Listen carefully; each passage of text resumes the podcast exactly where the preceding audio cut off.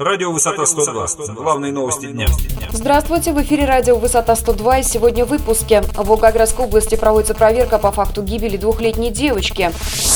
Пропавший в среду десятилетний мальчик нашелся накануне в соседнем селе в Волгоградской области.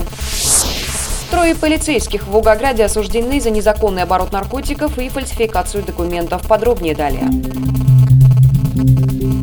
По факту гибели двухлетней девочки в Волгоградской области проводится проверка. По сообщению областного следственного управления, накануне в хуторе Сухов-2 Михайловского района тело малышки было обнаружено в колодце с водой во дворе частного дома. По предварительным данным, девочка в тот день находилась дома с мамой, бабушкой и трехлетним братом. В какой-то момент взрослые потеряли девочку, позже обнаружили ее в колодце. Проводится проверка, в результате будет принято процессуальное решение. Тем временем пропавший в среду в Волгоградской области десятилетний мальчик нашелся. Как сообщили в администрации Октябрьского района, ребенок находился в соседнем селе Аксай. Это в 30 километрах от дома.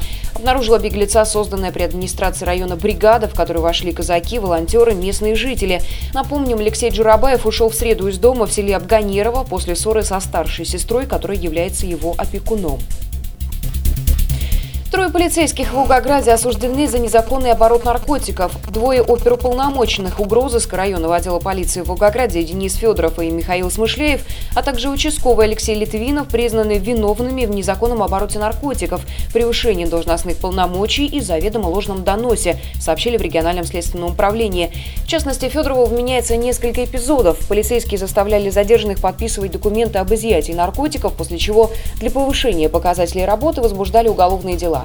Собранные следственным управлением доказательства суд признал достаточными для вынесения обвинительного приговора. В результате Федоров приговорен к четырем с половиной годам колонии общего режима. Литвинов и Смышляев получили условный срок три с половиной и два с половиной года соответственно.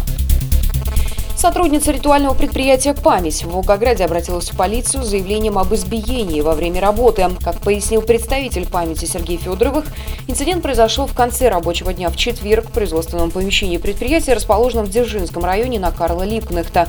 По словам Федоровых, в помещении ворвалось несколько неизвестных сотрудницы «Памяти» человек. Одна из женщин начала угрожать работнице предприятия и попыталась схватить со стола служебные документы. Поскольку сотрудница «Памяти» сделать это ей помешала, неизвестно применила силу силу нанесла женщине несколько ударов металлическим предметом. По словам сотрудников памяти, было установлено, что гражданка, которая напала на сотрудницу предприятия, появилась на производственной территории вместе с депутатами Волгоградской городской думы Светланой Титовой и Федором Литвиненко. По данному факту сейчас проводится проверка. Мы следим за развитием событий. Эти и другие новости читайте на нашем портале v102.ru. Начинайте день на сайте информационного агентства «Высота 102». Расследование, политика, экономика, происшествия, спорт и другие главные новости дня.